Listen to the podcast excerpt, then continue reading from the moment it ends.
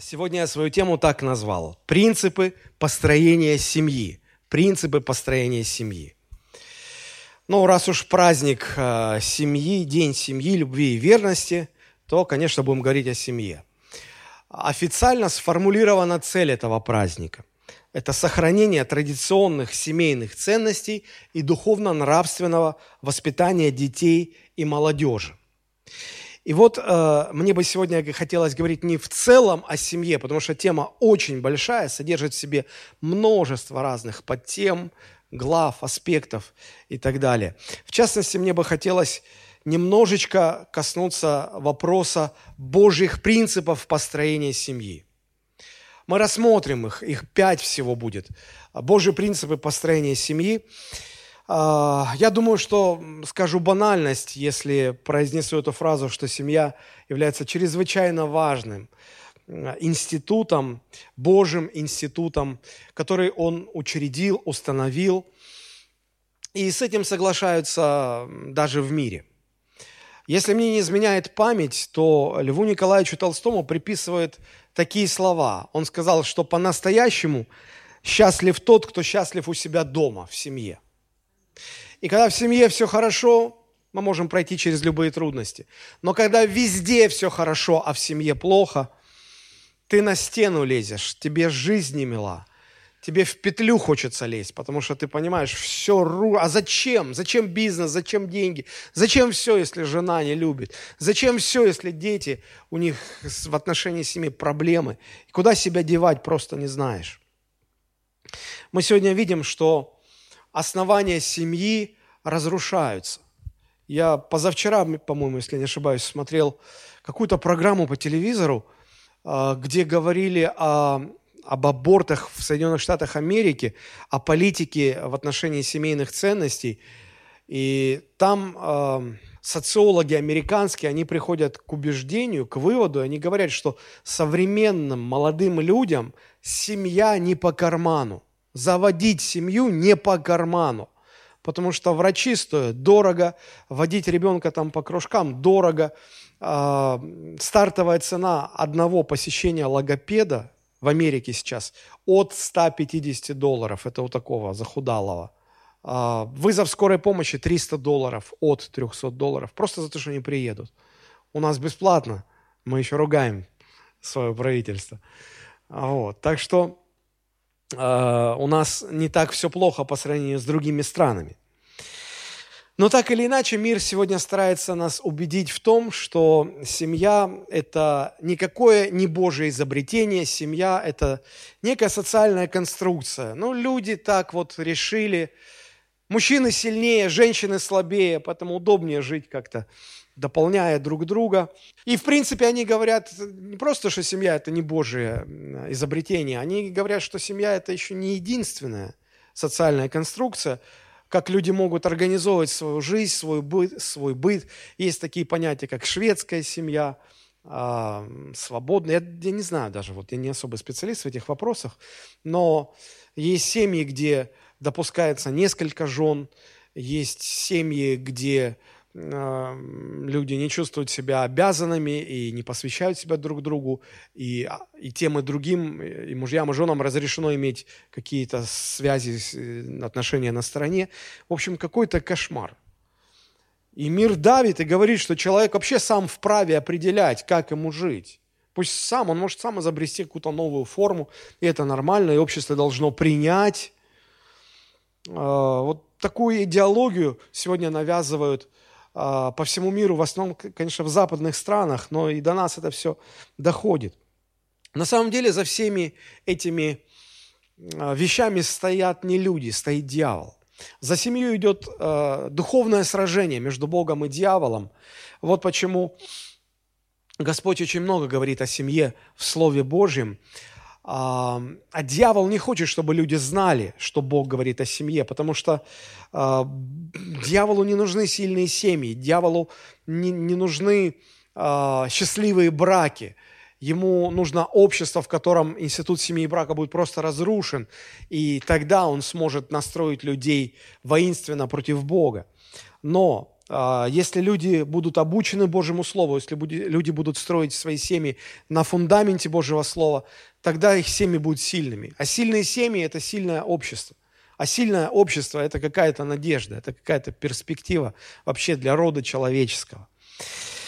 Вот. Мне бы сегодня хотелось э, в основном говорить о принципах построения семьи, а, о самом начале, да, когда мужчины и женщины еще не имеют семьи, но хотят ее завести, и вот какими принципами руководствоваться а, для того, чтобы построить семью.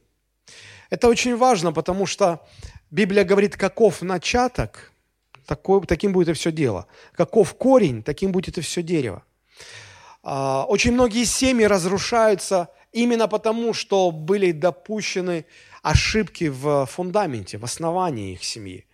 Впрочем, как и здания, многие здания рушатся только потому, что в а, фундаменте были допущены некоторые ошибки. Мы сегодня посмотрим на эти принципы сквозь призму истории «Не переживайте, не Авраама». Но недалеко от него уйдем. На примере построения семьи его сына Исаака. Но я не мог упустить этой возможности, потому что там так сильно, так интересно все это описывается. Вот. И хотя время другое, время, которое отделяет нас от тех событий, это несколько тысяч лет, ни много ни мало. И культура совершенно не такая, как у нас. Но принципы, что удивительно, принципы, которые работали тогда, они же работают и в наши дни. Они не потеряли актуальности сегодня и в нашей культуре. Они не зависят от времени, от культуры, от национальности, от чего-либо еще временного. Эти принципы вечные, потому что это Божьи принципы построения семьи. И вот э, давайте мы это, это все, что, о чем мы будем говорить, э, содержится в 24 главе книги «Бытие». Давайте мы прочитаем первый стих в этой 24 главе. «Авраам был уже стар и в летах преклонных. Господь благословил Авраама всем». Какие хорошие слова. Аврааму к тому времени было уже 140 лет. А сколько вообще Авраам прожил, кто помнит? 175. Бодрый был такой дядечка. Вот. Но в 140 лет уже Авраам чувствовал, что уже силы не те. И вроде все хорошо, во всем жизнь сложилась. А, уже даже он а, умерла Сара, он успел похоронить Сару. Но вот осталось одно дело, незавершенное дело. Его сын Исаак, он а, был холост, но то благословение, которое Бог дал Аврааму и дал его потомкам, предполагало, что Исаак должен иметь семью, и у него должны быть потомки обязательно. И вот Авраама беспокоило и заботило это дело. Нужно было помочь своему сыну в построении его собственной семьи. Исааку в то время было 40 лет. Сегодня 40 лет – это как-то уже ты засиделся да, вот, в женихах. Но в то время это был самый возраст, потому что люди жили подольше, и семьи начинали строить не так рано, как сегодня. Сегодня уже 18 лет, уже э, двое детей и третий брак. Ну, я утрирую, конечно. Но недалеко от истины все это дело. Вот. Время было другое, культура была другая. Тут еще вот в чем была особенность. Э, в той культуре и в то время – а, брак или семья а, детей была в основном а, делом организации родителей. То есть родители помогали, или, может быть, даже не помогали, а родители брали на себя ответственность в построении семьи своих детей. Сегодня тоже есть некоторые народы, культуры, в которых это осталось до сих пор. Вот. Но я хочу особенно подчеркнуть, что хотя у нас другое время, и мы живем в другой культуре, все равно эти принципы, они э, действенны, и они все так же эффективны, как и в то время, и в той истории. Всего будет этих пять, этих принципов пять, как я уже сказал. Давайте мы их рассмотрим поподробнее. Но прежде всего, первый принцип, я его назвал, назвал бы так, это принцип духовного единства. Принцип духовного единства. У Авраама было очень сильное убеждение внутри, что невеста его сына должна быть из его народа. Причем дело здесь не в национальности. Речь идет не о принадлежности к какому-то народу по национальному признаку. Речь идет о том, чтобы она была из народа Божьего, чтобы она знала Бога, чтобы э, между Исааком и э, потенциальной невестой э, существовало духовное единство, чтобы у них духовное основание было одно. Посмотрите, второй, третий, четвертый стихи. Все места будут из 24 главы Бытия, почти все. «И сказал Авраам рабу своему, старшему в доме его, управлявшему всем, что у него было, положи руку твою под стегно мое и клянись мне Господом, Богом неба и Богом земли, что ты не возьмешь сыну моему жены из дочерей Хананеевых, среди которых я живу, но пойдешь в землю мою, на родину мою, и возьмешь жену сыну моему Исааку. Авраам был уже слишком стар, и в первом стихе мы это прочитали. Для него уже это предприятие, это путешествие было не по силам, и поэтому он отправляет своего а, старшего раба или любимого раба, как называли. Это был а, человек, которому господин доверял управление всем своим имуществом, которому господин доверял, и который был очень почетным человеком – а, в доме господина. И вот он берет с него клятву. Смотрите, вот эта фраза, которая для нас непонятна, когда Авраам говорит, положи руку твою под стегно мое. Стегно – это бедро. И вот Авраам говорит, коснись моего бедра и поклянись мне Господом. Очевидно, что это а, был такой жест, который сопровождал особенно торжественные клятвы, который был распространен в той культуре, и для нас он, конечно, ни о чем не говорит, но э, из контекста мы можем понять, что Авраам взял с него клятву самой высшей пробы. Вот самая такая сильная клятва, которая только может быть. И в чем заключалась эта клятва? А, Авраам говорит, послушай, только не бери жену моему сыну из народов, среди которых мы живем. Потому что ты уходишь, путь не близкий, Путешествие дальнее. Я уже не молод. Я могу умереть до того, как ты вернешься. Я могу уже ни на что не повлиять. Кто знает. Но тебя заклинаю, просто заклинаю, не бери жену моему сыну из народов, среди которых мы живем. Может сложиться впечатление, что Авраам ненавидел эти народы, или эти народы ненавидели Авраама, и они жили в каком-то постоянном напряжении. Но если вы обратите внимание на предыдущие главы, 23 э, глава в целом, то вы увидите, что народы, среди которых жил Авраам, очень э, уважительно относились к Аврааму. Они называли его князем Божьим. Э, Авраам имел очень большой вес, авторитет и пользовался всеобщим уважением. И в то же время со своей стороны Авраам весьма уважительно относился к народам, среди которых жил. И отношения были превосходные. А дипломатически, фактически они были на очень высоком уровне.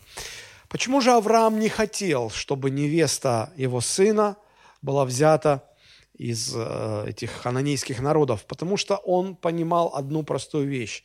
Эти народы далеки от Бога, и они никогда не придут к Богу. А значит, если э, мой сын Исаак женится на одной из этих женщин, это реальная угроза Божьему плану, Божьему обетованию, которое Бог дал Аврааму. И поэтому для Авраама это было принципиально важно. Жена его должна, жена Исаака должна быть верующим человеком. Не только из-за того, что Божье обетование могло бы тогда не исполниться, но э, Авраама также заботило э, благополучие брака своего сына. И он понимал, что есть шанс построить хорошую семью только тогда, когда духовное основание общее. Когда духовное основание общее. Под духовным основанием или под, э, как мы сказали, э, духовным единством, я понимаю две практические вещи. Вот первая практическая вещь – это, давайте так скажем, это общее основание жизни. Когда раб Авраама приходит э, в семью, я надеюсь, что вы читали до этого уже 24 главу Бытие, и вы знаете, как сложились э, события. Вот, когда, когда раб Авраама пришел в семью будущей жены э, Исаака, то там состоялся разговор, из которого мы можем точно понять, что это были люди, которые так же чтили Бога, как чтил Авраам. Хотя мы абсолютно ничего не знаем о том, как они жили, но все-таки вот из текста 24 а, главы 50-51 стихи можем увидеть, что они знали Бога. Посмотрите. «И отвечали Лаван и Вафуил и сказали, от Господа пришло это дело». Давайте сразу скажу, что Бог так повел этого раба Авраама, что он попал в семью родного брата Авраама. У Авраама был брат Нахор. И вот он, этот раб Авраама, попадает в дом Нахора. У Нахора была жена Милка, Людмила, наверное, по-нашему. Вот. У, она родила Нахору сына, Вафуила. А Вафуил родил Ревеку и Лавана. То есть получается, что Ревека была двоюродной внучкой Авраама. Вот, и посмотрите, и отвечал Лаван и Вафуил, и сказали, от Господа пришло это дело. То есть, понимаете, они, они знали Бога. Мы не можем сказать тебе вопреки ни худого, ни доброго. Вот Ревека пред тобою, возьми ее и пойди. Пусть будет она женою сыну господина твоего, как сказал Господь. Обратите внимание, для этих людей важно – как сказал Господь, что сказал Господь. И они готовы вот с этим человеком, которого они первый раз видят. Но они, они поняли, что это э, раб Авраама. Они знают Авраама, у них общее духовное родство, единство. И они соглашаются. Они соглашаются даже не столько с Авраамом, не столько с его рабом, они соглашаются с Богом. И вот это было для Авраама чрезвычайно важно – Здесь мы видим, что Авраама очень сильно заботило, чтобы у его сына и его будущей жены было общее духовное основание. Дело в том, что у каждого человека есть своя система ценностей, и в этой системе ценностей есть место, которое отведено Богу. И я сейчас не только про верующих людей говорю. Даже у атеистов есть система ценностей, в которых есть а, место для Бога. Богу отведено место.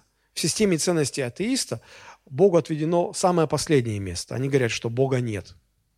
Это помните, как в анекдоте про Вовочку, старый анекдот, когда учительница приходит в класс и говорит, дети, Бога нет, поэтому давайте мы все покажем ему дулю в небо. И все дети раз скрутили дулю и показали. А Вовочка сидит и не показывает. И учительница спрашивает, Вовочка, а почему ты не показываешь дулю совсем класс? А Вовочка говорит, ну посудите сами, если его нет, Кому мы там что показываем, если его нет? А если он есть? Я не хочу ему дулю крутить. То есть, смотрите, э, даже у атеистов в системе ценностей есть место, которое они отводят Богу. И вот когда у двух человек, которые собираются строить семью, прожить вместе всю оставшуюся жизнь, нет общего основания, нет схожести в их системе ценностей – у них нет шансов построить счастливую семью. Просто нет. Но если, а, если схожесть есть, то шанс есть. И чем больше схожесть в системе ценностей, чем больше духовное единство, чем больше эти системы ценностей похожи друг на друга, тем больше вероятность, что они смогут построить счастливый брак, счастливую семью. Поэтому Авраама очень сильно заботил этот вопрос. Но не только это волновало Авраама. Он также понимал, что у них, а, у молодых, должно быть общее направление в жизни. Это признают сегодня даже в мире. Даже в мире сегодня говорят, важно, чтобы супруги смотрели не друг на друга, а в одном направлении. Потому что если они будут смотреть друг на друга, они очень скоро начнут видеть друг в друге изъяны, несовершенства. И чем дольше живут, тем больше. И чем старше женщина, тем быстрее она теряет свою красоту. И чем старше мужчина, тем больше жена в нем видит каких-то изъянов. И когда муж и жена смотрят друг на друга, в этом браке будет много чего нехорошего. Но когда оба смотрят в одну сторону, когда у них общее направление жизни, тогда шансы на построение счастливой семьи повышаются. Раб Авраама был умным человеком. Ну, как говорят, какой поп, такой приход. Вот. И поэтому э, раб задает своему господину вопрос, что дело сложное, и может не все так гладко получиться. И вот если возникнет такая ситуация, давайте посмотрим, что за ситуация. 5-6 а, стихи. Раб сказал ему, может быть, не захочет женщина идти со мной в эту землю, должен ли я возвратить сына твоего в землю, из которой ты вышел? Авраам сказал ему, берегись, не возвращай сына моего туда. То есть потенциальная невеста может не захотеть по разным причинам. А, она может не захотеть, а, она может согласиться стать женой Исаака, но не захотеть уходить из дома своего отца, покидать свою землю.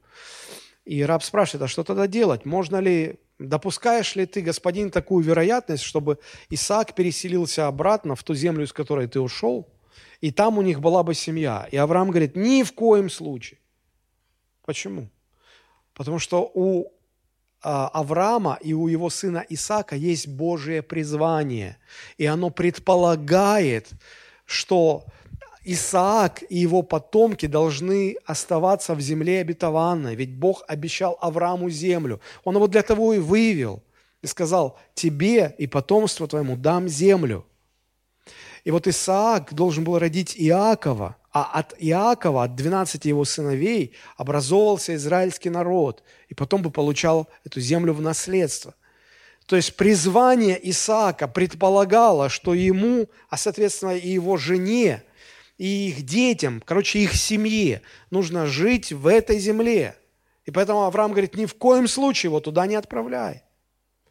То есть, смотрите, не просто общее а, основание, духовное единство в ценностях, но и общее направление в жизни. То есть жена должна согласиться войти в призвание своего мужа. Меня часто спрашивают, как понять молодому человеку, что пришло время – ему строить семью. И как понять молодой девушке, что пришло время ей строить семью? Все очень просто. В соответствии с этим принципом молодой человек тогда готов к построению семьи, когда он, мы говорим о христианах сейчас, да?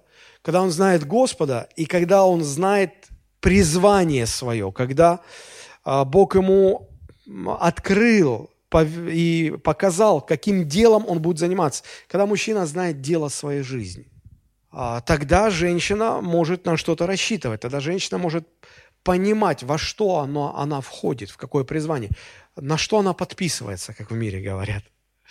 А когда девушка готова, когда она понимает, что выходя замуж, начиная строительство семьи, она должна оставить свое родство, свою землю, может быть, свой город или свою страну, и она долж, должна войти в призвание своего мужа. Даже в мире говорят, вот эти мемы пишут, что а, значит, главное для женщины – это найти мужчину, который нашел дело своей жизни. Вот. И тогда женщина входит в дело жизни своего мужчины. И у них тогда есть общее направление в жизни. Понятна мысль это, да? Вот. Вот это заботило очень сильно Авраама. Хотя мы рассматриваем эту историю в рамках патриархальной культуры, когда брак детей устраивался их родителями, все-таки э, там не было жесткого диктата родительской воли, как, может быть, иногда вы встречали примеры подобного в кино или в литературе. Там не было такого, что вот как родители сказали, детей не спросили, им мучиться всю жизнь. Вы увидите сейчас здесь, что такого здесь не было в этой истории. А для Авраама согласие потенциальной невесты было чрезвычайно важно, потому что он понимал, семья не получится, если он и она будут смотреть в разные направления. И еще очень важный момент здесь заключается вот в чем, какое наблюдение можно сделать. Исаак не вернется на родину Авраама, о чем спрашивал раб Авраама. А жена Авраама обязательно должна разделить э, с Исааком его призвание, не потому что им так удобно или неудобно, не потому что это их человеческое решение, а потому что и тот, и другой делают это ради Господа и ради Божьего призвания. Авраам понимал, что если дети его, ну понятно, Исаак и его невеста потенциально, если они будут жить э, жизнью послушания Богу, жить ради Господа, тогда они будут счастливы. Это иногда называют богословы э, библейскими парадоксами. Помните, Христос говорил, кто хочет сохранить свою жизнь, тот ее потеряет. А кто потеряет свою жизнь ради меня и Евангелия, тот приобретает жизнь. Поэтому Э, неверующие люди могут смотреть на это как на потерю. Ой, вы там Богу посвятили себя. Короче, жизнь загубили в Боге своем. Вот. На самом деле, если, если молодые посвящают свою жизнь Богу, то они жизнь свою не теряют, они ее приобретают. А те, которые э, строят на своем основании, исходят из своей воли, им кажется, впереди жизнь с ее бесконечными возможностями, радостями, счастье впереди. Мы будем жить так, как нам хочется, для себя, во славу свою. И смотришь, что-то не, не клеится как-то. Кто хочет сберечь жизнь, тот ее потеряет. А кто ради Бога потеряет, тот сбережет. Мы сейчас будем рассматривать второй, третий, четвертый, пятый принцип. И пока мы это делаем, вы можете оглядываясь на свою жизнь, если вы уже в браке, пытаться проанализировать, а как у вас было? А насколько у вас этот принцип был соблюден или не соблюден? И как это отразилось на вашей жизни? Ну, давайте пойдем дальше. Второй принцип – это принцип доверия Богу. Принцип доверия Богу. Мы возвращаемся к вопросу, который раб Авраама задает своему господину. А что если эта девушка не захочет выйти замуж за Исаака или не захочет э, покидать дом своего отца? Это вполне может быть, говорит раб своему господину Аврааму, потому что, ну вот давайте представим ситуацию. Вот приходит значит, делегация, и эта девушка, даже если мы ее найдем, да, мы говорим, выйдешь замуж за Исаака. А она спрашивает, а кто такой Исаак? А, а как на него посмотреть? Фотографии не было тогда. А как с ним поговорить? Телефонов не было. Ты ничего о нем не знаешь. Ты только знаешь, что он сын Авраама. Про Авраама знаешь. Про него могут рассказать. Вот. Я уже не говорю про то, чтобы как-то эти свидания назначать, встречаться. Очень э, много молодых людей ставку и упор делают на, на свидание, вот встречаться. Они говорят, а как, как, как, как строить семью, если мы еще даже не встречались? Мы должны получше друг друга узнать. Мне всегда так смешно, когда люди, когда люди наивно полагают, что за время свидания они лучше друг друга узнают. Я вас умоляю. Вы, вы просто... Э, ну, что такое свидание? Свидание – это когда девушка – пытается произвести на парня впечатление, рисуя нереальный образ своего «я». То есть это она показывает версию, которая на самом деле не существует в реальности. Это вот на, на два часа свидания ее хватит так. И парень тоже. Он рисует версию нереальной своей э, жизни. Вот. А, на два часа хватит. Да, вот он живот втянет, два часа продержится. А потом нет, живот обратно и все. И, и лысина сразу этот, там ветерок развеет, феном уложенные, лаком закрепленные волосы. Вот. И поэтому все, что происходит на свиданиях, она дурачит ему голову, он обманывает ее. И оба так счастливы. Так хорошо. Ой, он такой хороший, она такая хорошая. Потом пожили три года. Родители говорят, куда твои глаза смотрели? Навстречались. Это такая ложь, это такой обман, что вот мы встречаемся и лучше узнаем друг друга. Вы больше узнаете друг друга, когда не будете встречаться. Поговорите с друзьями лучше. Вот. Поговорите с друзьями невесты, с друзьями жениха, с родителями поговорите. Вот. Так вы больше достоверной информации получите.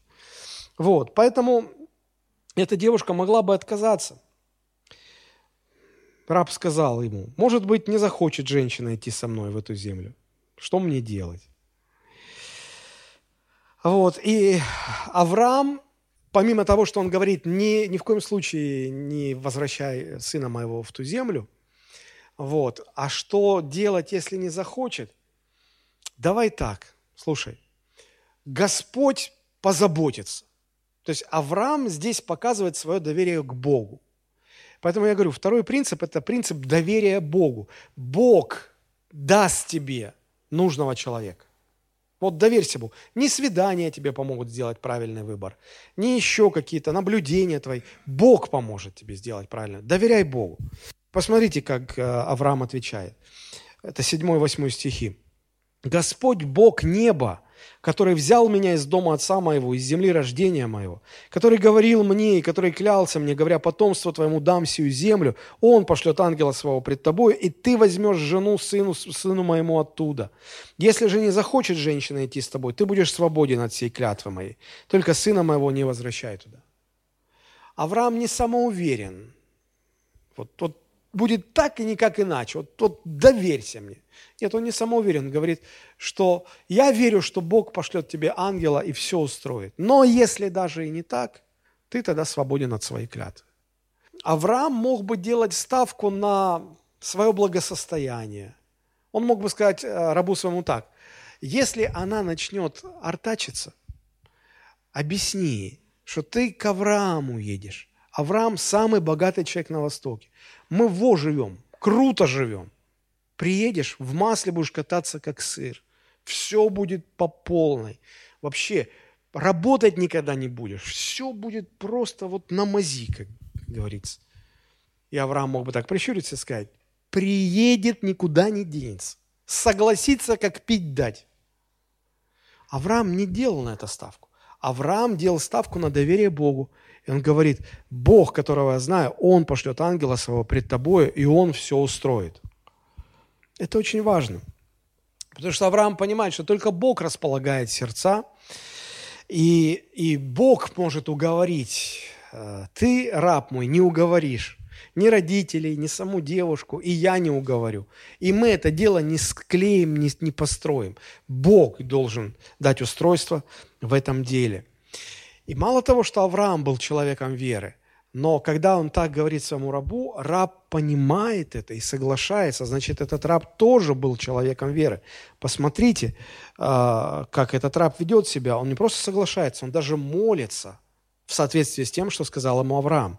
10 стих, 11 и 12. «И взял раб из верблюдов господина своего десять верблюдов и пошел, в руках у него были также всякие сокровища господина его. Он встал и пошел в Месопотамию, в город Нахора, то есть брата Авраама, и остановил верблюдов вне города у колодезя воды под вечер, а в то время, когда выходят женщины черпать воду. И сказал, Господи Боже, господина моего Авраама, пошли ее сегодня навстречу мне и сотвори милость с господином моим Авраамом.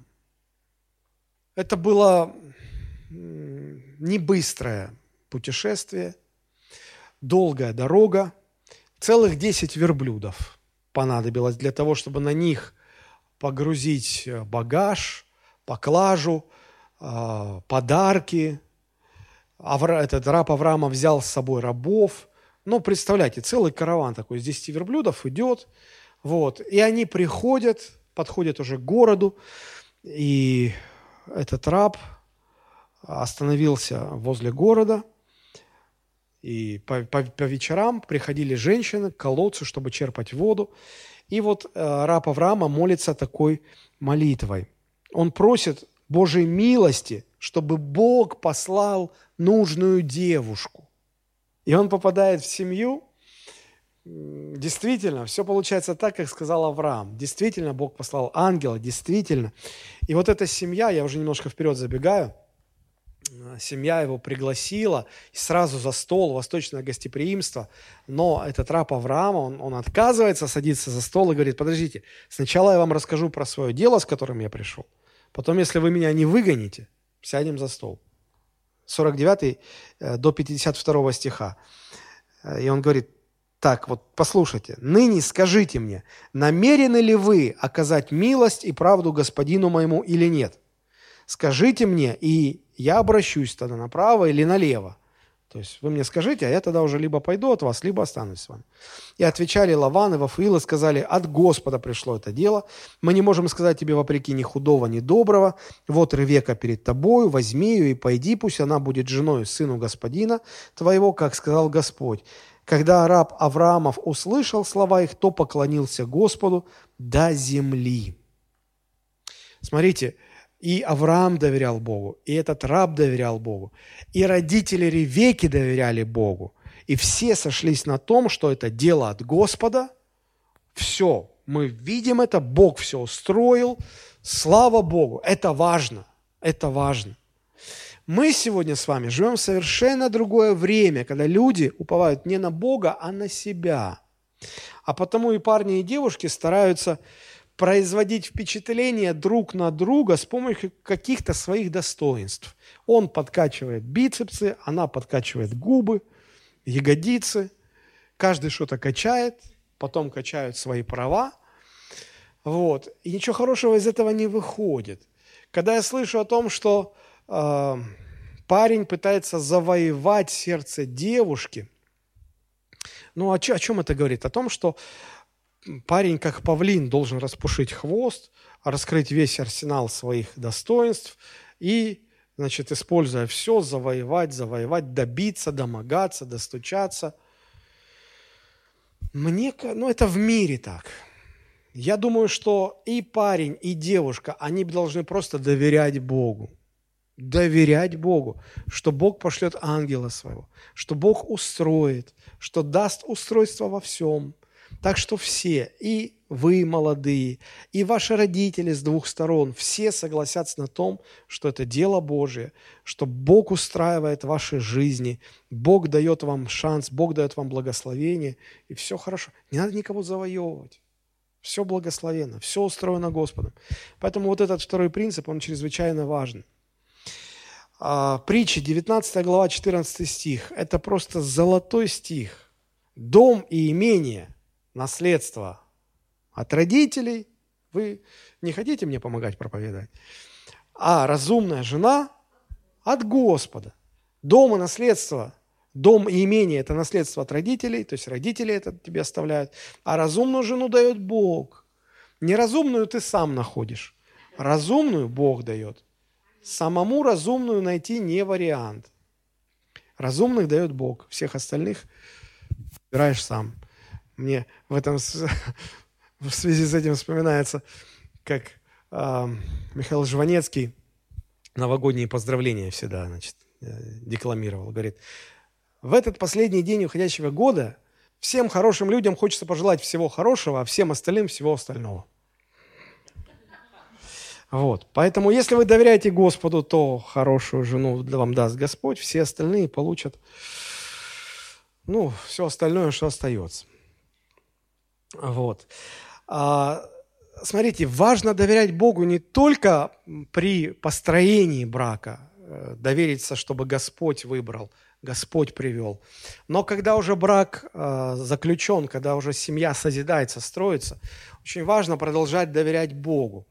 Потому что если вы завоевывали друг друга, то потом уже в процессе созидания семьи вы будете стараться сами друг друга менять. Потому что все претензии в браке, знаете, к чему сводятся? К простым вещам. Он говорит, она не такая, я пытаюсь ее изменить, а она вот, вот уперлась и не изменяется. Она говорит, да нет, я-то со мной все в порядке, это он вообще, вот он такой упертый баран. Я ему говорю, что он вот должен в этом, в этом измениться, а он не меняется. И они пытаются друг друга менять. Раньше они пытались друг друга завоевывать, завоевали таки. А теперь продолжают дальше завоеваниями менять друг друга. От этих междуусобных войн ничего хорошего не происходит. Вы спросите, а какой Божий путь? Божий путь доверять. Если ты видишь, что твоя жена должна в чем-то измениться, не наезжай на нее, не пытайся ее менять. Это не твое дело. Доверься Богу, что Бог ее изменит. А ты как должен к ней относиться? Мужья, как должны вы относиться к женам своим? Петр первый вам в помощь. Вернее, первая Петра вам в помощь. Третья глава, седьмой стих. Так же и вы, мужья. Как там дальше? Мужики, вы что, не знаете это наизусть? Обращайтесь благоразумно с женами, как с немощнейшим сосудом, не давя на них, не насилуя их, не оказывая силу. Я тебе как который раз уже говорю, ты должна измениться. Не изменишься, я тебя накажу. Я вот встретил недавно, оказывается, есть такое учение в каких-то странных церквях, где учат, что мужья должны воспитывать своих жен, наказывать, если они не слушаются. Вот это новости. Что за бред? Нет, какой воспитывать, какой наказывать? Вы чего? Обращайтесь с ними, как с хрустальными вазами. Женщины, я не слышу ваш аминь. Вам что это? Не, не интересно? Я же лью мельницу, воду на вашу мельницу. Я же как бы за вас сейчас. А вы не цените. Вот. А, а? А, все, не буду портить ваше наслаждение. Значит, также вы, мужья, еще раз, женщина, также вы, мужья, обращайтесь благоразумно с женами, как с немощным сосудом, оказывая им честь, как с наследницам благодатной жизни, дабы не было вам препятствия в молитвах. Вы знаете, когда у мужчин препятствия в молитве? Когда они с женами неправильно себя ведут. Поэтому хочешь, чтобы тебя Господь слушал? Вот носи ее на руках как, как с вазой хрустальной. Вот, вот это правильно вы сейчас реагируете. Обратная связь пошла, хорошо. Вот, а, ну давайте уже, чтобы баланс, уравновесить. А когда женщины видят, что жены видят, что их муж, мужья должны меняться, не пытайтесь сами их менять. Знаете, как э, говорят, что жена там пилит обычно, пилит, пилит, пилит, мозг выносит. Вот. Пытаясь изменить. Не делайте это. Доверьте Господу. Посмотрите, как тот же Петр Первый пишет с первого стиха. 1 Петра, 3 глава. «Также и вы, жены, повинуйтесь своим мужьям, повинуйтесь». Кому повиноваться? Да он же дебил. Вот чтобы те из них, которые, ну, как вы сказали, не покоряются слову, же тем жен своих без слова приобретаемы были – когда увидят ваше чистое, богобоязненное житие. То есть и те, и другие должны доверять Богу, что Бог изменит. Не нравится что-то в жене? Помолись. Господь благословит тебя. Мне в этой связи вспоминаются слова, с которыми Бог приходит обличать Давида. Помните, Давид, когда согрешил с Версавией? Помните, как, как Господь с ним разговаривает? Он говорит, Давид, да если у тебя сколько жен, сколько наложниц. Слушай, да если тебе мало, ты бы сказал мне. Вы не поверите, это в Библии написано. Ты бы мне сказал, я бы тебе дал еще.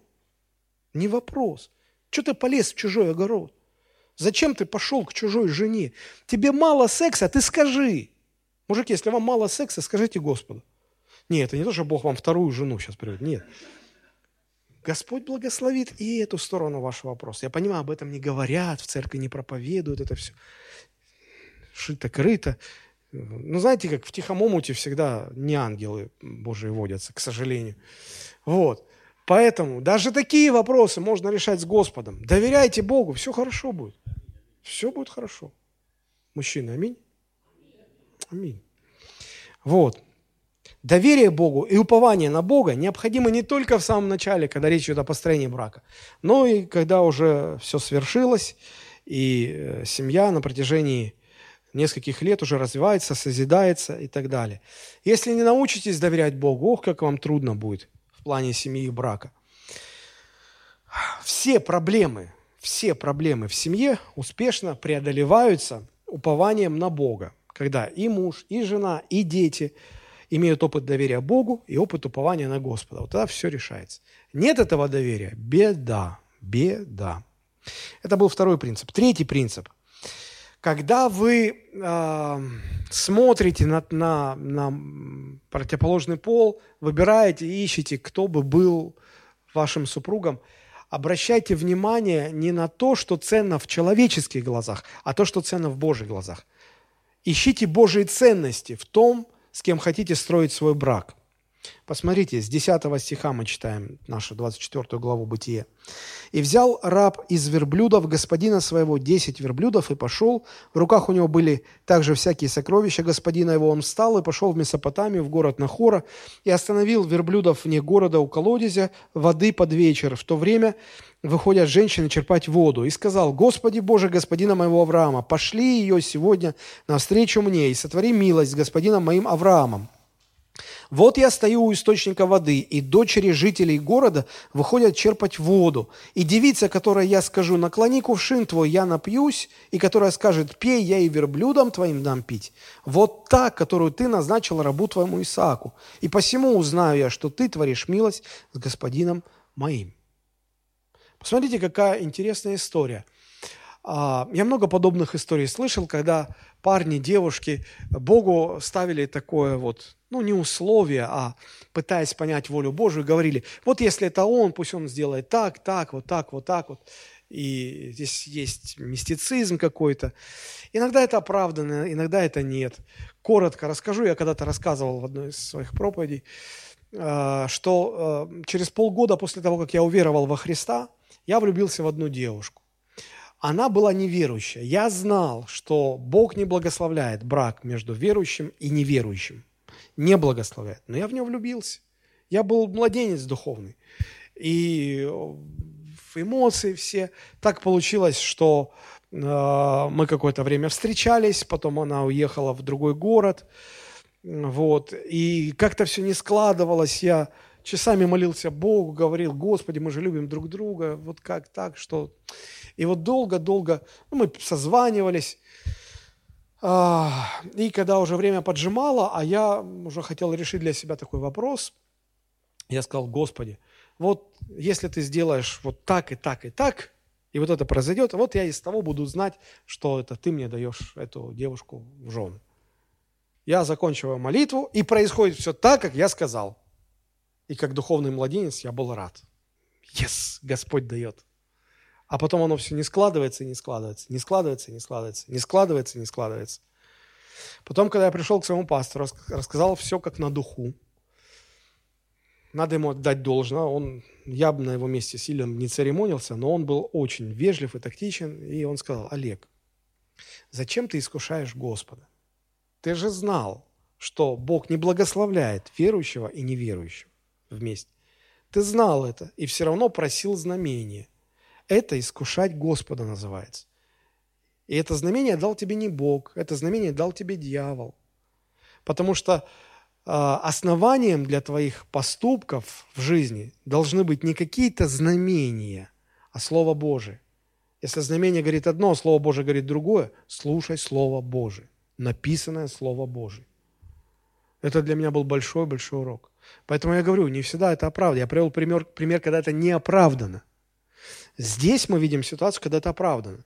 Но здесь, обратите внимание, здесь нечто большее. Здесь э, раб Авраама просит не только какое-то знамение.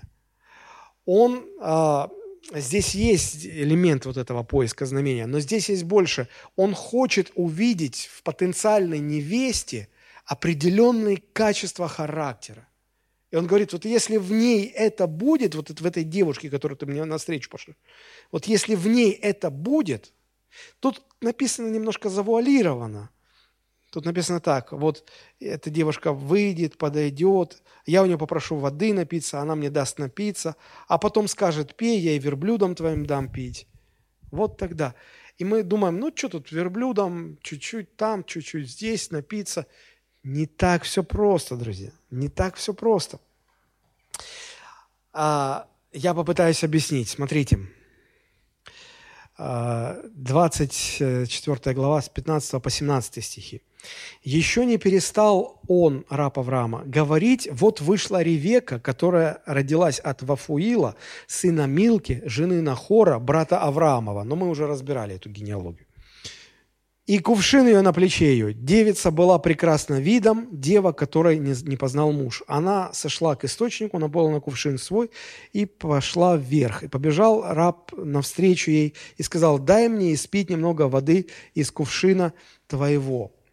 Смотрите, здесь красота упоминается, что она была красивой видом, но это как бы вскользь, это как бы второстепенно.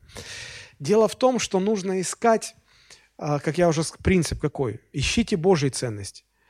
А, мирские ценности – это вот красота. Кого ищут молодые люди? Красивых, губастых, чтобы все было.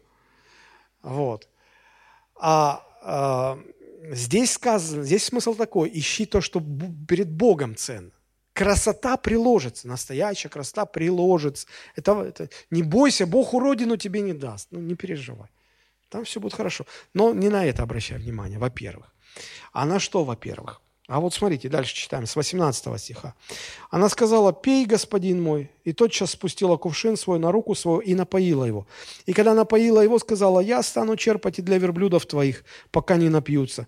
И тотчас вылила воду из кувшина своего, впоила и побежала опять к колодезу черпать воду. И начерпала для всех верблюдов его. Человек тот посмотрел на нее, человек тот смотрел на нее с изумлением в молчании, желая уразуметь, благословил ли Господь путь его или нет. Теперь давайте разбираться предложить ну, кружку воды э, рабу Авраама, это было делом вежливости, ну, жест гостеприимства. Но он ее за язык не тянул, а она сама сказала, давай я напою еще и твоих верблюдов. Мы, люди городские, вообще не понимаем, о чем идет речь. Давайте вспомним, сколько этих верблюдов было. А их было 10. Давайте вспомним урок биологии. Сколько нужно воды для одного верблюда, чтобы напиться за раз? Около 100 литров. Вот. Чтобы напоить 10 верблюдов, сколько нужно? Тонну воды начерпать. Тонну воды. Вы когда-нибудь носили из колодца тонну воды? Вот. Вот. Нет, там были, будь здоров, кувшины. Женщины тогда, они большими кувшинами носили. Так вот, эта девушка не боялась работы. И когда а, слуга Авраама вот, заказывал Богу, вот, чтобы вот она так поступила, он на самом деле хотел увидеть в ней добродетель гостеприимства, дух служения и трудолюбие. Что она вот трудолюбивая девушка. А, это, знаете, когда вот молодежь встречается, в гости друг к другу ходят. А, да даже ладно, домашняя группа. Вот, домашняя группа, парни, девушки собрались, там у них чай, пицца, что-то еще. Все, закончили, надо, пришло время убирать. И кто убирает? Обычно барышни сидят. Ну как же, у них там эти ногти по полметра. Вот. Какой там верблюдов напоить? Тут чашку за собой вымыть никак не получается. Верблюдов. Вы чего? И, и, значит, девушки все сидят, пацаны идут мыть. А они истинные джентльмены. О, мы, мы вымоем. Да подожди, не лезь. Ты посмотри на будущую свою потенциальную невесту. Она вообще как себя ведет, когда вот застолье заканчивается. Она хоть предлагает, хоть теоретически предлагает свою помощь. Есть в ней этот дух служения. Собирается ли она хоть что-то делать? Или она такая, ну, это не я, это у меня маникюр, у меня педикюр. Это важно. Это важно. Когда выбираете, смотрите на то, что ценно в Божьих глазах, а не в глазах этого мира. И вот раб этот понимал. И когда все-все-все исполнилось, поэтому это была, в общем-то, непростая такая задача. Не каждая женщина предложила бы, а давай я еще десяток верблюдов напою. И еще и людей, которые там. Это попахать надо было конкретно. Но и на этом же не закончилось. А, когда Авраам, этот раб Авраама говорит, а, а нет ли в доме отца того места, чтобы нам переночевать? Она в легкую так говорит, да, конечно. Мы примем и ваших десять верблюдов, и всех ваших людей. Причем, смотрите, она так легко говорит, уверена в том, что отец ее не поругает – что э, у, у ее родителей такое же понимание гостеприимства, служения, и они в одном духе. Это очень много говорит об атмосфере, в которой Ревека э, выросла. И Авраам, этот раб Авраама, так, как вот написано, человек тот смотрел на нее с изумлением, в молчании. Знаете, рот так открыл, смотрит, как она носит эту воду. Как бы все сбывается, все, что попросил Авраам, сбывается – и все равно, смотри, какой он осторожный. И все он смотрел, желая уразуметь, благословил ли Господь путь его или нет. 22 стих и ниже. «Когда верблюды перестали пить, тогда человек тот взял золотую серьгу весом полсикля и два запястья, на руки ее весом в 10 сиклей золота, и сказал, чья ты дочь? Скажи мне, если в доме отца твоего место нам ночевать. Она сказала ему, я дочь, дочь Вафуила, сына Милки, которого она родила на хору. И еще сказала ему, у нас много соломы и корму, и есть место для ночлега. И раб Авра, Авраама щедро ее вознаграждает. И дальше, смотрите, 26 э, стих. И вот когда она так ответила, написано, «И преклонился человек тот, и поклонился Господу». Он встал на колени, он воздел руки, и он сказал, «Благословен Господь Бог, господина моего Авраама, который не оставил господина моего милостью своей и истиною своей. Господь прямым путем привел меня к дому брата господина моего». Итак, мы видим, э, что посланник Авраама, он искал в потенциальной невесте те качества, которые ценны в глазах Божьих, а не в глазах этого мира. Это очень важно. Это то же самое касается, когда девушки там смотрят на парней. Тоже. Не ищите там Сильвестров, Сталлоне. Я даже не знаю, кто сейчас это из моего детства. Герои. Да, сейчас я не знаю, кто там, Даня Милохин или Моргенштерн. Господи, если их сравнить, это же вообще аж передергивает. В детстве вы мне рассказали, какие у моих детей будут кумиры. Да. Так, я что-то сбился. Возвращаемся. Ну, смотрите, об этом Библия говорит. Вот притчи, 31 глава, 30 стих. Написано, «Миловидность обманчива и красота суетна, но жена, боящаяся Господа, достойна хвалы». Я не к тому, что вам или красавицу, а, но дьяволицу, или уродину, но монашку. Не так выбор стоит, вы поймите, что если это будет девушка от Бога, она будет красивая. Ну, вы не переживайте за это. Не переживайте. А, если вы будете ставку на красоту делать, то а, она вас обманет, потому что вы под венец пойдете когда она будет килограммов на 5 больше весить, чем обычно, а на утро, когда она снимет весь грим, макияж и так далее, вы вообще не узнаете, с кем вы вообще, ты кто, тебя как зовут. Вот. Но даже если и брови свои, и все остальное свое, но годы же беспощадно берут свое, и, и быстро красота уходит. И остается только вот характер, вот внутреннее естество. Поэтому ну, об этом можно было бы очень много говорить. Но а давайте здесь остановимся. Это третий был принцип. Четвертый принцип – добровольность решения. Как я сказал, что э, даже когда взрослые уже поняли, что все это от Бога, в конце концов они дают возможность самой Ревеке сделать выбор. Они ее зовут и, и спрашивают, ты что скажешь? Посмотрите, 56-58 стихи. А, он сказал им, значит, раб Авраама говорит, не удерживайте меня, ибо Господь благоустроил путь мой, отпустите меня, и я пойду к господину моему. Они сказали, призовем девицу и спросим, что она скажет. И призвали Ревеку и сказали ей, пойдешь ли с этим человеком? Она сказала, пойду. То есть, смотрите, здесь нет насилия над волей. А, здесь дается свободный выбор. И когда все от Бога, тогда и родители согласны, и девушка, да, вообще все согласны. И пастора благословляет, и церковь, все хорошо. Все хорошо. Потому что брак – это заветное посвящение друг другу. И здесь ты должен понимать, что ты, тебе с этим человеком жить. Ну, тебе с этим человеком жить. Я видел одну семью э, в, э, в церкви, где я пришел к Господу где не проповедовалось вот то, о чем я говорю, и э, там молодой парень и молодая девушка, они решили э, заключить брак только по одной причине. Маме этой девушки, которая считалась молитвенницей в церкви и обладала таким авторитетом духовного человека, во сне приснилось, что ее дочка идет замуж вот за этого парня. Ни парень не хотел жениться на этой девочке, ни сама девочка не хотела замуж за него. Но Их убедили, что такова воля Божия, смиритесь, Господь вас благословит. Но они поженились, они промучились пять или семь лет, потом развелись, а родился ребенок.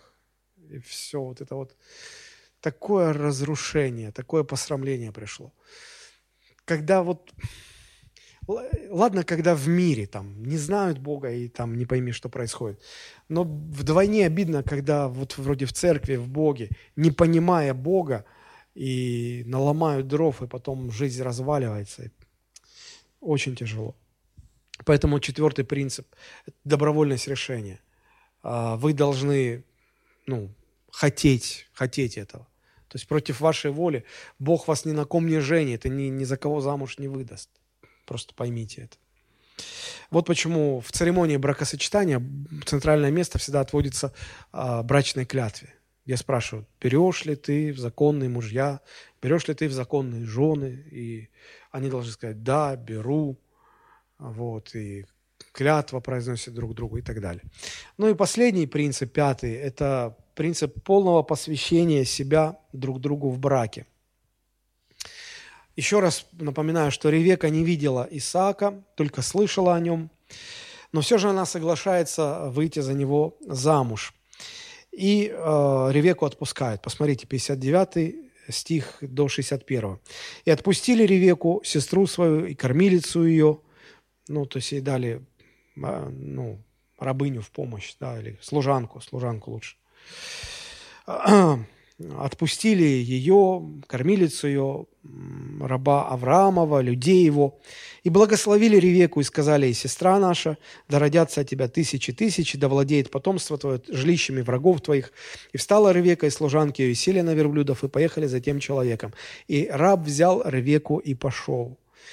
Когда мы читаем э, Библию, мы видим, что э, Ревека, будучи молодой девушкой, покинула дом своего отца – землю своего народа, она больше никогда не возвращалась, никогда больше не видела лица своих родных. Когда она уходила, она понимала, что она делает шаг полного посвящения. Она это понимала, и она согласилась. И вот очень важно, чтобы э, молодые люди, когда они заключают брак, чтобы они понимали, что когда они говорят «да» э, на брачной церемонии, то это не просто «да», мы не против пожить, попробовать пожить вместе. Нет, нет, нет, нет, нет. Брак, э, ну, это, это не пробник такой, это не дверь. Захотел, зашел, захотел, вышел. Нет, это полное посвящение друг другу. И это настолько важное посвящение, что эту заповедь и это наставление Бог дает даже Адаму с Евой – Посмотрите, что Бог говорит Адаму с Евой. Это Бытие 2 глава, 24 стих. «Потому оставит человек отца своего и мать свою, прилепится к жене своей, и будут двое, одна плоть». Какие родители у Адама? Какие родители у Евы? Это первые люди, у них не было родителей. Но даже тем, у кого нет родителей, Господь все равно говорит, знайте, что так должно быть. Аминь. Вот это важно. Такое посвящение возможно только тогда, когда люди живут, исходя из Божьих ценностей. Для многих современных, даже христиан, такое посвящение кажется почти невозможным. Потому что настолько извращено понятие о браке, о семье, настолько далеко от Божьих стандартов, и поэтому для многих это кажется ну, нереальным совершенно. Как завершается история с Ревекой? Посмотрите, 62 стих и ниже. А Исаак пришел из Бер-Лахайруи, ибо жил он в земле полуденной. То есть у Авраама это не просто шатер был, дом, в котором все жили. У Авраама был целый городок. И в этом городке была земля, земля полуденная, земля там еще какая-то. И вот э, в одной части этого большого-большого городка, где жил Авраам и все его семейство, и все его слуги, вот там жил Исаак – при наступлении вечера Исаак вышел в поле поразмыслить. Интересная фраза. Вы часто выходите в поле поразмыслить? Вот я что-то сомневаюсь. Но Исаак тоже ждал этой встречи. Поэтому он выходил на дорогу, откуда должен быть идти караван, он ждал, он размышлял, он молился, он тоже не видел, кто там, кого там Господь ему даст. ему тоже было, он переживал, он думал, какая она будет, понравится она ему, не понравится. Молился, понимал, что это вот важно, тут завязана не только его судьба, не только его семья, но еще благословение Авраама, Божие призвание великое и так далее. Короче, много о чем было размышлять и молиться. И вот в один из таких дней он вот, вышел на свое привычное место, возвел очи свои и увидел, вот идут верблюды. Ревека взглянула и увидела Исаака издалека, и спустилась с верблюда, и сказала рабу, а кто этот человек, который идет по полю навстречу нам? Раб сказал, это господин мой. И она взяла покрывало и покрылась. Она поняла, что это Исаак. По обычаю нужно было покрыться. Вот.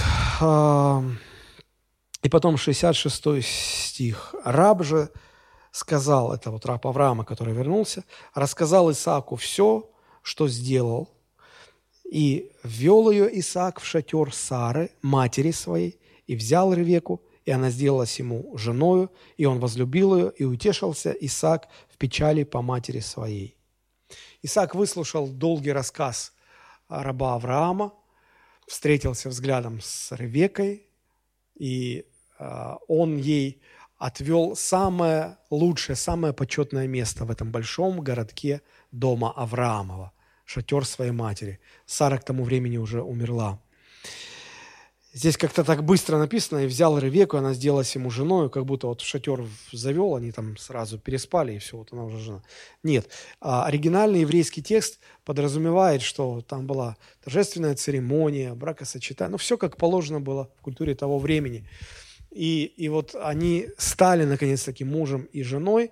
И что очень важно, смотрите, 67 стих, написано, «Он возлюбил ее». Очень важный момент. И он возлюбил ее. Дело в том, что настоящая любовь никогда не бывает до брака. Никто не женится по любви. Алла Пугачева в моем детстве пела, что все могут короли, кроме одного. Жениться по любви не может ни один король. Так вот я вам скажу, что не только короли не могут жениться по любви, никто не может жениться по любви. Максимум по влюбленности. Потому что любви быть не может. Любовь рождается и растет в браке. И вот если брак построен по Божьим принципам, тогда там обязательно будет расти настоящая любовь. Может, тут многие сидели и ждали. Так, вот Бог, призвание, Божий ценник. Это же love story. Когда тут про любовь будет, про романтику? Вот, вот, дождались в конце, как всегда. Вот здесь вот. Вот, поэтому любовь вырастает только в браке. Но это уже совсем другая история и совсем другая проповедь будет. Поэтому мы подходим к концу. Итак, пять принципов. Давайте мы их быстренько э, значит, повторим мы понимаем, что Бог не только создал семью, Он также учредил принципы, на которых эта семья должна быть построена. И вот первый принцип – это духовное единство. Главным условием создания прочной семьи является а, духовное единство, которое выражается в общем основании и в общем направлении в жизни а, этой семьи, то есть мужа и жены.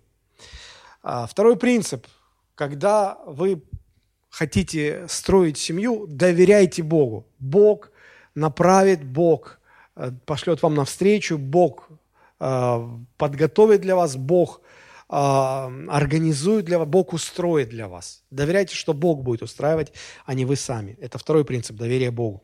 Третий принцип. Ищите в потенциальном хотел сказать, в потенциальной жертве.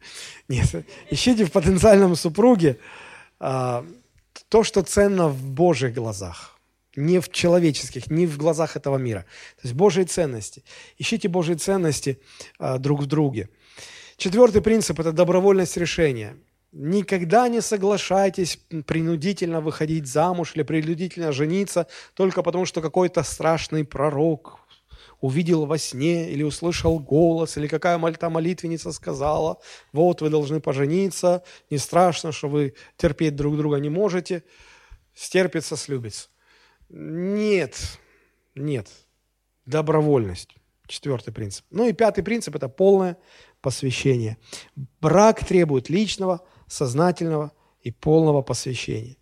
Вот теперь, зная все эти принципы, основные принципы Божьи принципы построения семьи, вы можете оглянуться назад и проверить, на каком основании была построена ваша семья.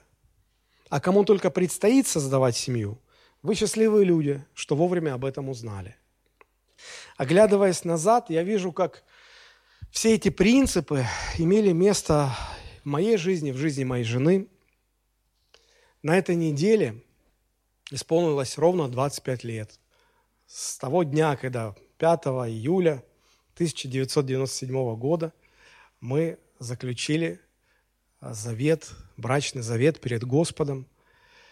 И Бог благословил нас. Я не знаю, в народе это называется серебряная свадьба. 25 лет. Слава Богу.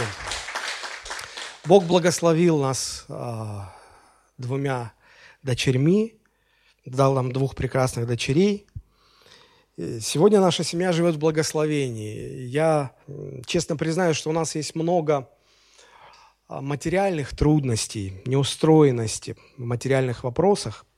И мы, конечно, совсем не идеальные люди, и семья у нас не идеальная. Просто потому, что ничего идеального в мире не бывает. Если вам кто-то будет втирать эту мысль, не верьте. Идеального ничего не бывает. Но Бог благословил нашу семью. И нам с женой очень приятно, когда наши дети признаются нам и говорят, что мама, папа, нам так нравится наша семья.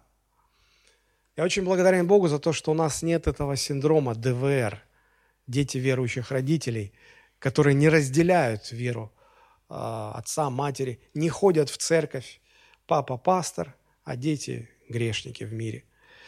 Такое сплошь и рядом, но Господь нас миловал. Наши дочери в церкви, в служении, и я за все это очень-очень благодарен Богу я могу сказать, что все достойное внимания и уважения в нашей жизни является исключительной заслугой нашего Господа Иисуса Христа. только Ему вся слава. Не потому, что мы такие хорошие, мы самые обычные люди. Мы стараемся доверять Богу, любить друг друга и строить свою жизнь на, на Слове Божьем. Давайте мы сейчас помолимся, склоним наши головы.